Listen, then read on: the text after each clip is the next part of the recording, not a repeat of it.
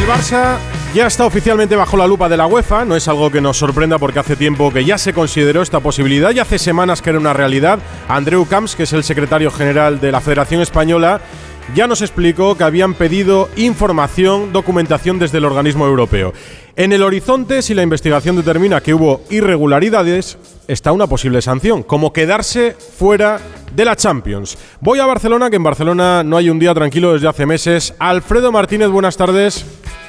Hola, muy buenas tardes, Edu. Saludos. Pues sí, la UEFA ha nombrado inspectores de ética y disciplina de la UEFA sobre una posible violación del marco legal de la UEFA por parte del Barcelona de conformidad con el artículo 31.4 del reglamento disciplinario de la UEFA. Los inspectores de ética y disciplina han sido designados hoy para llevar a cabo una investigación ojo a esta palabra, de momento es solo una investigación, no es un expediente sancionador, sobre una posible violación del marco legal de la UEFA por parte del Barcelona en relación al llamado caso Negreira. Hay que destacar que la UEFA no necesita esperar al resultado del juicio y que de los dos investigadores se ha podido saber que uno de ellos fue el que estuvo también investigando el llamado caso Superliga en el que estaba el Fútbol Club Barcelona. Tienen tiempo suficiente para ir recogiendo datos. En, en, el mes de mayo, finales de mayo y principios de junio, una vez que el Barcelona consiga la clasificación, tiene que pedir la admisión a la Liga de Campeones. Y es ahí donde la UEFA podría contestar que, eh, como quiera que hay ciertas dudas sobre la disciplina o la pulcritud en la competición, podría excluirle. Pero me dicen fuentes jurídicas muy cercanas que no parece tan rápido, tan prematuro, que es decir, el trabajo de investigación llevaría más tiempo y en ningún caso, salvo eh, sorpresa monumental, correspondería una hipotética, hablamos siempre de hipotética sanción al Barcelona de no participar, por ejemplo, en una competición de la UEFA al año que viene. Hay incluso algunos precedentes como el caso del Fenerbahce, en este caso era tema de apuestas, que fue en el 2011 y en este caso la UEFA sí sancionó posteriormente, el Tribunal de Estambul exoneró y declaró inocente al Fenerbahce y ya había cumplido dos competiciones. Eso puede también motivar que la UEFA se muestre más cautelosa. Lo que te puedo decir es que en el Barcelona hay tranquilidad, no hay sorpresa porque cuando eh, la, Federación Española de Fútbol remitió información a la UEFA ya entendían que este podría ser otro de los pasos. Por cierto, ese informe de la Federación no parece ser muy complicado para el Barcelona. Así que de momento tranquilidad en Can Barça. Y atención, una hipotética sanción sería en teoría solo para el equipo de fútbol y quedaría excluido el equipo femenino por cuanto Enrique Negreira estaría en competencias dentro del mundo del fútbol masculino. Onda Cero ya adelantó esta posibilidad, que la UEFA entrase en el asunto antes que nadie. Hace más de un mes, el 16 de febrero, fue la conclusión de Jorge Vaquero, que es ex asesor jurídico de la Federación Española, de la FIFA y actualmente director del despacho V Sports Legal Firm, especializado en derecho deportivo. Insistió en que la UEFA, en ese artículo 4, explicaba que si un club ha entrado o ha estado implicado directa o indirectamente en alguna actividad destinada a influir en un resultado, el Barça podría ser sancionado. Jorge Vaquero, abogado, buenas tardes. ¿Qué tal? Buenas tardes, Edu. ¿Cómo estás? Ahora ya es oficial que el caso está en Suiza en fase de investigación. ¿Es el paso natural? ¿Cuánto tiempo puede durar esta fase de investigación de la UEFA?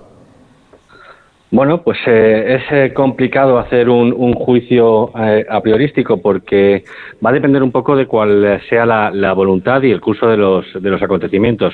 Aparentemente, UEFA está actuando con prontitud al haber nombrado tan solo un mes o poco, poco menos de un mes de conocerse los hechos los investigadores que tienen que llevar a cabo, valga la redundancia, las investigaciones y hmm. realizar ese informe que tiene que eh, valer a los órganos disciplinarios para depurar las consecuencias disciplinarias a cubrir el lugar. Em, tenía razón tu compañero cuando decía que se puede eh, demorar transcurrir varios meses hasta que esto eh, se concluya, pero no obstante la UEFA también tiene métodos para acortar el procedimiento, es decir, podría darse el caso de que, dada la trascendencia de los hechos y la gravedad de los mismos, digan traslado directamente al comité de apelación en lugar de a la primera instancia que se llama el Financial Control Body. Podría conocer directamente apelación de tal manera que ah, se acortaría de esta manera el procedimiento. Parece que podría ser eh, la, intención de, UEFA, acortar el procedimiento al máximo. No sé si llegará a, poder eh, imponerse una sanción antes de la próxima edición de la Champions League, pero en cualquier caso, eh, con, con, carácter, mm, con prontitud, seguramente se adoptará alguna decisión al respecto. Pues Jorge Vaquero, muchísimas gracias. A vosotros. En la justicia ordinaria está en fase de instrucción. Ya nos contaban que la sanción deportiva podría llegar antes. Claro, de que aquí haya una resolución definitiva. Rafa Fernández contaba ayer en Radio Estadio Noche que Enrique Negreira tenía diagnosticada una incapacidad permanente con trastorno de personalidad durante su etapa en el comité de árbitros. Rafa. Hola Edu, ¿qué tal? Sí, ya lo contábamos anoche como apuntas y es que Enrique Negreira es una caja de sorpresas. Como contábamos en Onda Cero, desde el año 95 tiene una incapacidad permanente que le otorga una pensión de 1.240 euros al que fuera colegiado vicepresidente de los árbitros y también asesor del Fútbol Club Barcelona por esos más de 7 millones de euros. Pues bien, no solamente cobró desde ese año 95 con 50 años que tenía esa pensión, sino que a partir del 2004, 29 de julio, también fue diagnosticado con un trastorno orgánico de personalidad. Y muchos se preguntan si alguien con ese trastorno de personalidad pudo estar posteriormente 14 años como vicepresidente de los árbitros, anunciando a los mismos colegiados sus designaciones, los descensos, los ascensos, etc., y asesorando por esos 7 millones al Fútbol Club Barcelona. La verdad, Edu, hmm. que cada día es un capítulo el señor Negreira. Sí, y quedan muchos todavía por contar. Alfredo Martínez, ¿qué consecuencias económicas tendría para el Barça no participar en una Champions? Porque podría coincidir además con la mudanza a Montjuic, creo. Sí, tengamos en cuenta que el próximo día 30 de marzo se reúne la Junta Directiva y tiene que decirle el día 31 como muy tarde a la Liga a la UEFA dónde va a jugar la temporada que viene. En principio, si se cierra bien la ronda de financiación, que está ahora mismo prácticamente cerrada, aunque unos precios superiores a los que esperaba el Barcelona, comenzaría la temporada que viene ya en el Estadio Olímpico de Montjuic. Eso ya tiene un impacto sobre las cuentas del año que viene de 93 millones de euros en ticketing eh, y en todo tipo de gastos accesorios. Y a ello habría habría que añadir, por ejemplo, lo que ha percibido este año el Barcelona por competir en Liga de Campeones. Fíjate que no ha sido un buen año, que no llegó a las rondas de octavos de final, que cayó eliminado mm. en la liguilla de campeones y que normalmente suele superar esta ronda. Este año solo ha ganado 70,5 millones de euros, es decir, que de entre 75 a 80 sería una pérdida mínima en una temporada más o menos normal, tirando a baja del Fútbol Club Barcelona en Liga de Campeones. En total estaríamos hablando cerca de 170 millones de euros. El caso Negreira sigue llenando páginas. Una noticia de esta misma tarde, la Federación Internacional de Atletismo acordó este jueves que las atletas transgénero que hayan pasado por la pubertad masculina no podrán competir en categoría femenina en pruebas internacionales a partir del próximo 31 de marzo. Todo esto en medio de una semana sin liga de competiciones de selecciones. Hoy hay un Italia-Inglaterra, Argentina juega de madrugada y hay baloncesto para Basconia que juega en la cancha de la Estrella Roja y para el Barça ante Panathinaikos. ¿Cómo le va, Albert Arranz? Eh, Edu, muy buenas tardes en juego en el OACA de Atenas desde las 7 y media, trigésima jornada de la Euroliga, el antepenúltimo 10-19, recibiendo el tercero 19-10. Un triunfo azulgrana, recordemos, le da pasaporte matemático para playoff tras el Olympiacos y el Real Madrid, que ya lo tienen. Los helenos ya están fuera de opciones. Arreglaba el primer cuarto el Barça 25-22 tras empezar fatal 14-5, pero el segundo periodo con 11 puntos de Mike Tobey ha impulsado un 11-21 culé que le ha llevado al descanso descanso 36-43. Ahora estamos a 7-35 eh, para llegar al final del tercer cuarto. Sigue el dominio español Panathinaikos 42, Fútbol Club Barcelona 53. Y un consejo. ¿Has revisado el estado de tus neumáticos? Hazlo ahora. Pide cita en tu, taller First Stop más cercano. Monta neumáticos Bristol y llévate hasta 120 euros para tus compras o carburante. Además, sorteamos cada día una suscripción gratis a Eurosport. Viaje seguro al mejor precio en Bristol. Recuerda, solo en la red de talleres First Stop. Promoción válida hasta el 7 de mayo. Más información en firststop.es. La brújula de Radio Estadio. Hemos sustituido la iluminación de la avenida de Vía ya por luces LED, lo que redundará en un consumo energético más sostenible. Actuación cofinanciada en un 80% por los fondos FEDER y en un 20% por el Ayuntamiento de Siero. Un Lugones para las personas. Fondo Europeo de Desarrollo Regional. Una manera de hacer Europa. Ha estado genial esta primera cita. ¿Te parece si me das tu número de busca y nos volvemos a ver? ¿Busca? Actualízate. A todos nos vienen bien los cambios y a tus neumáticos más. En Peugeot Service te damos un 2x1 en neumáticos de las mejores marcas para que circules con total tranquilidad. Condiciones en peugeot.es.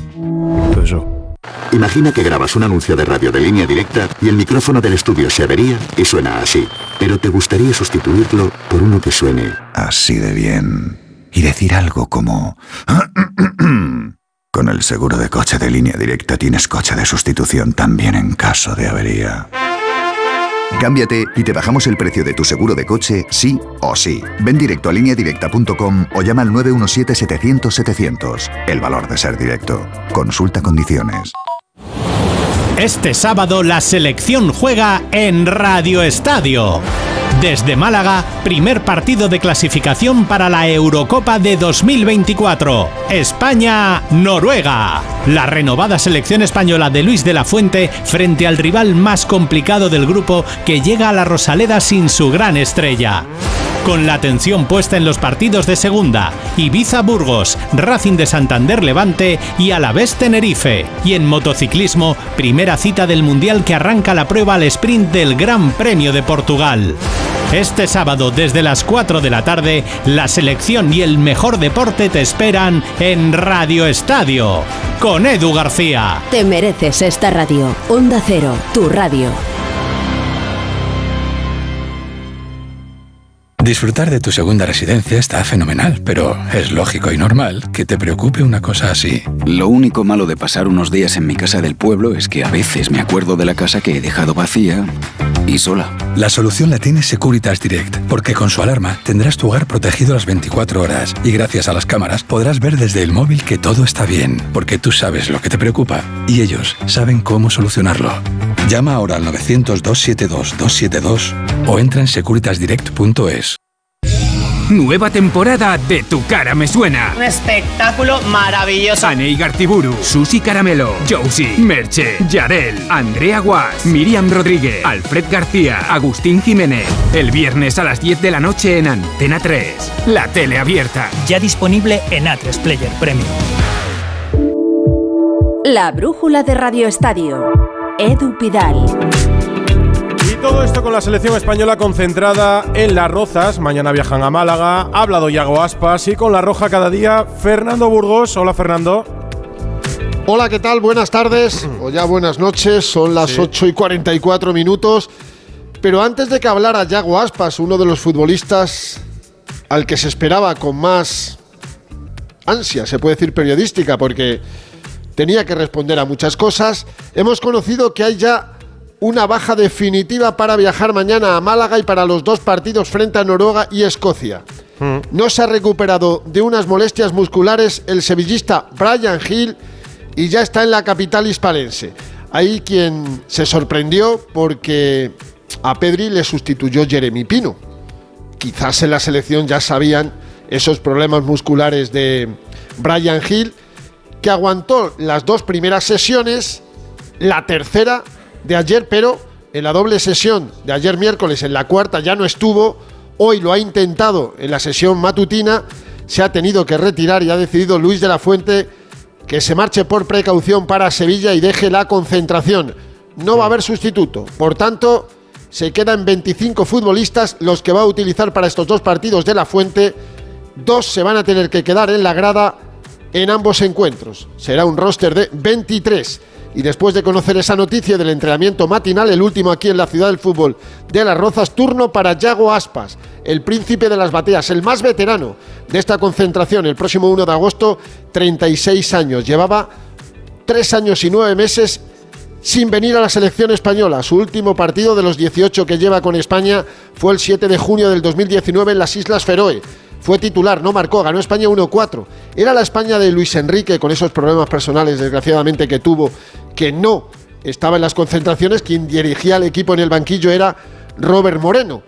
Ya está aquí Yago Aspas.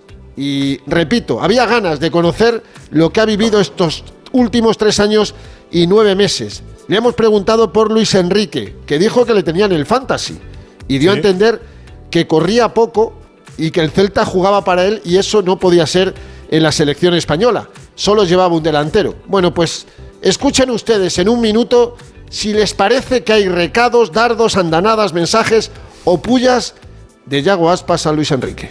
Con Luis Enrique pues se tenía un modelo de juego muy muy marcado y creo que para mí, desde el punto de vista en un futuro que igual puedo ser entrenador, no teníamos plan B. Y cuando se atascaba pues, el, el plan A, pues eh, no había, como dices, plan B o otros registros de, de, futbolistas pues, para intentar darle la vuelta a esa situación. Eh, ahora el míster trajo a los tres máximos goleadores nacionales, ahora si no hay gol no sé qué se le puede pedir al míster porque ha traído pues, eh, varios registros de, de jugadores, no se ciñe solo a un plan como en la anterior etapa y pues bueno, la verdad que no estaba mucho de acuerdo y no tuve una charla con Luis Enrique pues para, para hablar de esto, no sé si me lo dijo explícitamente a mí, pero bueno, yo en mi equipo tengo que correr como el que más, los datos están ahí, los puede volver, ver cualquiera persona cada fin de semana como hago más de 10 kilómetros y bueno, la verdad es que yo veo unos cuantos recados de Aspas a, a, Luis Enrique. ¿Aspas va a ser titular en Málaga? Yo creo que sí. ¿Mm? Eh, por lo menos está ensayando con él. Tiene mucha fe en el gallego de Moaña, Luis de la Fuente. A pesar de, de, los 35 años, camino de los 36, se conserva espectacular. Apenas tiene lesiones, juega todos los partidos completos. Y podría haber esa posibilidad de Morata y Yago Aspas arriba. Hay otras dudas. ¿Será Gaby titular? Te quiero recordar que hace 8 años en el Europeo Sub-19 de 2015 en Grecia, ¿sabes cuál era el mediocampo de Luis de la Fuente? En su primer gran título con las categorías inferiores. Merino. Rodri, Rodri Merino y Dani Ceballos. ¿Ah? Cuidado que no repita el próximo sábado con estos tres en medio campo. ¿Dejaría fuera a Gaby? Es una posibilidad. A entrenador nuevo, librillo nuevo. Jugadores que me gustan más nuevos aunque estos le gustaban desde que tenían 18, 17 años. Luego en las bandas la duda que tengo entre Gallá y Valde y vamos a ver quién es el extremo. Dicen que está entrenando muy bien Mikel Oyarzábal. Es una posibilidad. Oyarzábal, Morata y Yago Aspas. Son pocas pistas las que nos dan, son muchas preguntas las que hacemos, pero va a ser un equipo muy competitivo y con muchas novedades en relación a ese España-Marruecos del Mundial de Qatar hace ya tanto tiempo? Pues fíjate, uno que no está en la selección es el nombre del día en el mercado de fichajes, que es Gabri Veiga, el jugador del Celta, del que ha hablado el presidente del Celta, Carlos Mourinho, que da por seguro que van a pagar su cláusula de 40 millones el próximo mes de junio. A nosotros, no sé a él, pero a nosotros el Madrid no nos ha preguntado. Nosotros bajo ningún concepto queremos vender a Gabri. Pero también digo que nos lo van a comprar. Sabemos que no lo vamos a poder retener. Nos estaríamos engañando si dijéramos que le vemos posibilidades de que se quede. No se las vemos. Si alguien nos llama preguntando por Gabri, el discurso es muy fácil. Tenéis que poneros de acuerdo con él. Él es el que va a decidir al equipo que quiera ir y a nosotros hay que pagarnos la cláusula. Lo que queda aquí, lo que queda claro es que el Celta lo da por perdido. 40 millones para los celestes. 9 menos 10, una hora menos en Canarias. La brújula de Radio Estadio. Y aprovechando que Aspas ha sido el protagonista en la sala de prensa, le habréis preguntado por Veiga, imagino, Fernando.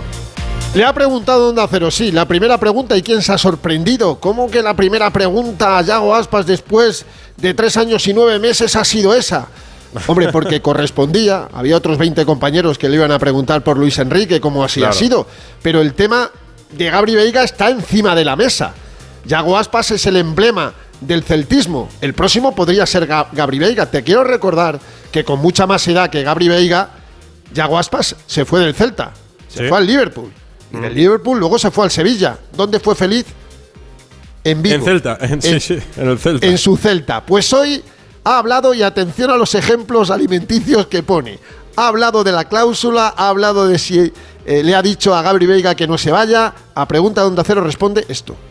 Hombre, a mí me gustaría que se quedara con, con nosotros. Estamos en, en un buen momento el club, tanto a nivel deportivo, institucional, como dice el presidente. Esto es muy fácil. Tú vas al supermercado, si la pera vale 4 euros, tienes que pagar 4 euros.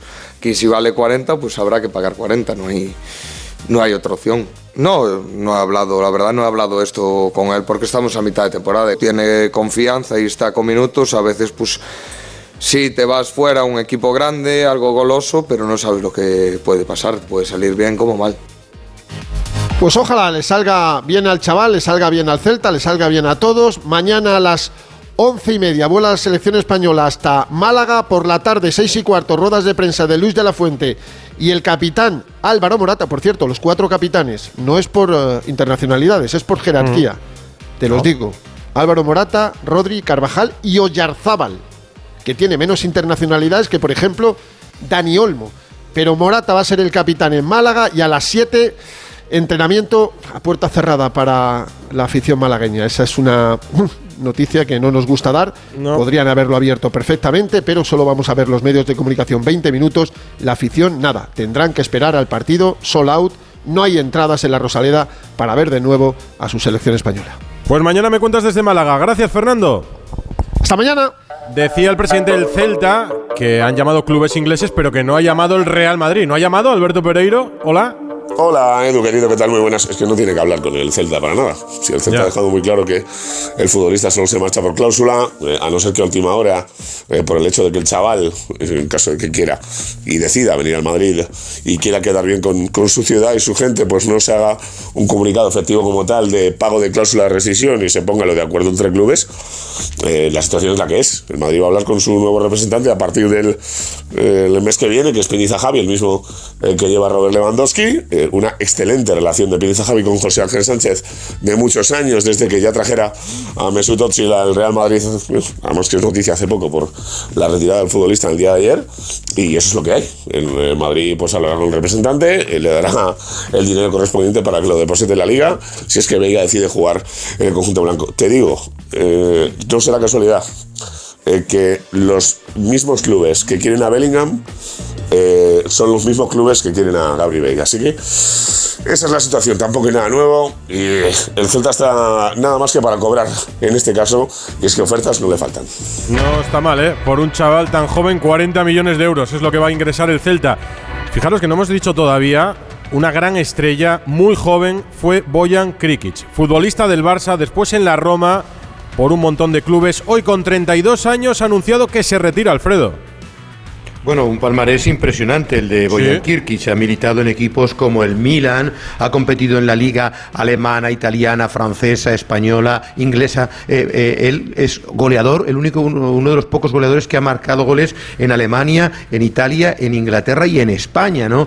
Va a cumplir 33 años en agosto. Ya dicho, dice, bueno, es que me pesa más la ilusión que tengo fuera del terreno de juego, de los proyectos que tengo fuera del terreno de juego, de los que voy a hacer dentro. Ha estado acompañado por el presidente Joan Laporta, se ha emocionado, bueno, que se emocione Laporta no es noticia. Ha estado también Gerard Piqué, muy buen amigo de él y arropado por, por gente del staff. Ten en cuenta que no había muchos jugadores del primer equipo, de hecho Xavi está fuera de España aprovechando el, el, parón que le ha dado a los jugadores en vacaciones en estos días y lo que sí habla es de lo orgulloso que está de su legado como persona y de su trayectoria como futbolista. A ver, estoy orgulloso de a nivel profesional de lo vivido, sobre todo a nivel competitivo, de haber jugado pues bueno, eh, grandes partidos, grandes competiciones con los compañeros con los que he tenido la suerte de de jugar. Para mí es muy importante la parte humana y, bueno, y esto también me llena de orgullo, ¿no? Estos días, pues ver, bueno, todos los que estáis aquí, que me acompañéis en este día, ¿no? Eh, pues para mí esto también eh, es, es un gran éxito. Enorme futbolista, Boyan. Hay partidos internacionales, decíamos que un Italia-Inglaterra que juega Argentina. Miguel Venegas, hola. Hola, ¿qué tal? Muy buenas, sí. Eh, están jugando ya la que fuera la última final de la Eurocopa. Bueno, pues es el primer partido de clasificación para la próxima Eurocopa. Eh, juegan en San Paolo, en Nápoles, donde hace 10 años que no juega Italia. E Italia juega con un cambio de cara importante, sobre todo su delantero centro que se llama Matteo Retegui, es argentino, nunca ha jugado en Italia, pero sus antepasados son italianos. Y juega en Tigre y le han fichado a ver si hay un delantero importante en Italia que no lo encuentran. En Inglaterra, bueno, equipo bastante continuista con Grealish, Harry Kane y saca en punta y con Bellingham por detrás. Y estamos viendo ya el, debut de Roberto Martínez en Portugal. Es verdad que juega contra Liechtenstein, va ganando ya 1-0 con gol de Joao Cancelo y llama la atención el esquema porque juega con carrileros, con tres centrales y con Ronaldo y Joao Félix en punta con mucha libertad. Y como dices tú, la próxima madrugada va a jugar Argentina en casa contra Honduras, juega en el Monumental, equipo en principio bastante fácil y lo que va a servir es para homenajear a los campeones del mundo y rendir esa copa Copa del Mundo otra vez a su afición que va a llenar el estadio de Buenos Aires. La más celebrada que recuerdo, por lo menos desde España, en Sudáfrica 2010. Más noticias de fútbol este jueves 23 de marzo. Alberto Fernández. Hola Edu, ¿qué tal? Muy buenas. Pues mira, Buenas. por ejemplo, ha presentado el Elche a su sexto entrenador en lo que va de temporada, Sebastián Becasese, a ver si lo pronuncio bien, porque el nombre ya sabes que es complicado. Y el argentino ha dicho esto en su presentación como técnico del Elche. El fútbol es día a día, pero nosotros venimos a, a desarrollar eso que manifestamos anteriormente y este tiempo lo vamos a considerar como tiempo de inversión y ganado en conocimiento, en conexión con la gente, con el espacio, eh, con la liga, así que todo lo que podríamos haber hecho en junio o julio eh, pensamos que era conveniente en este, en este momento.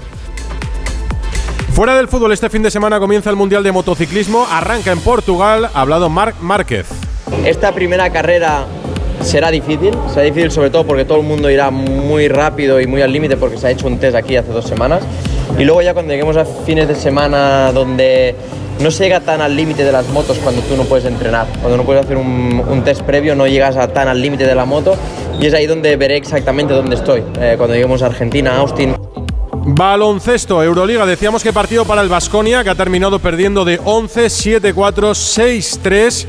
Y ha terminado, no, está en marcha todavía el partido del Barça, Albert Arranz. Sí, lo que ha terminado es un tercer cuarto igualadísimo y nos deja un más 8 azulgrana al paso por los 30 de juego con 19 puntos de Nicola Mirotic, Panathinaikos 60, Fútbol Club Barcelona 68. Y queríamos cerrar hablando de Córdoba, de deporte y de Córdoba con Ana Rodríguez.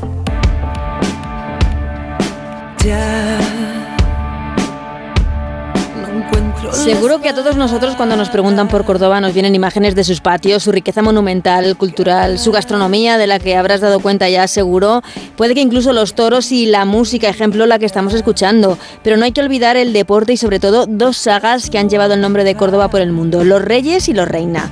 Los Reina porque Miguel es cordobés y jugó como no en su Córdoba antes de triunfar en la portería del Barça y del Atlético de Madrid y por supuesto mucho antes de que su hijo Pepe levantara una Copa del Mundo allá por 2010 en Sudáfrica. Y qué decir de los Reyes, de Alfonso y de Felipe.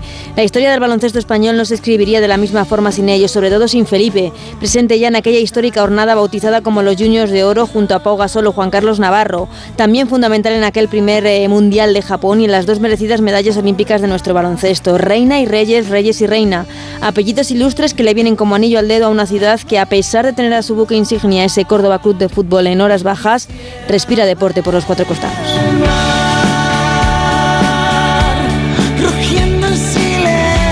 Córdoba y la disfruta habitualmente Rafa Plaza, aunque esté pendiente del tenis en Miami. ¿Cómo va, Rafa? Hola Edu, ¿qué tal? Bueno, con buenas noticias. Ha ganado Paula Badosa, que estaba en una mala racha, ha superado el partido en tres sets. Ha ganado Carballés, eso sí, ante Zapata, que se ha tenido que retirar. Y ha perdido Munar. Pendientes de mañana que juega Alcaraz contra Bagnis. Y yo pendiente de la brújula, con la torre, hoy desde Córdoba, en un sitio espectacular. Ahora no te vayas a perder por aquí por las calles. Me voy a ¿eh? perder mientras os escucho. Eh, mientras no os te vas a perder por la judería, que es muy para eso. Lo ¿eh? disfruto. Hasta Venga, ahora. Edu, a disfrutar.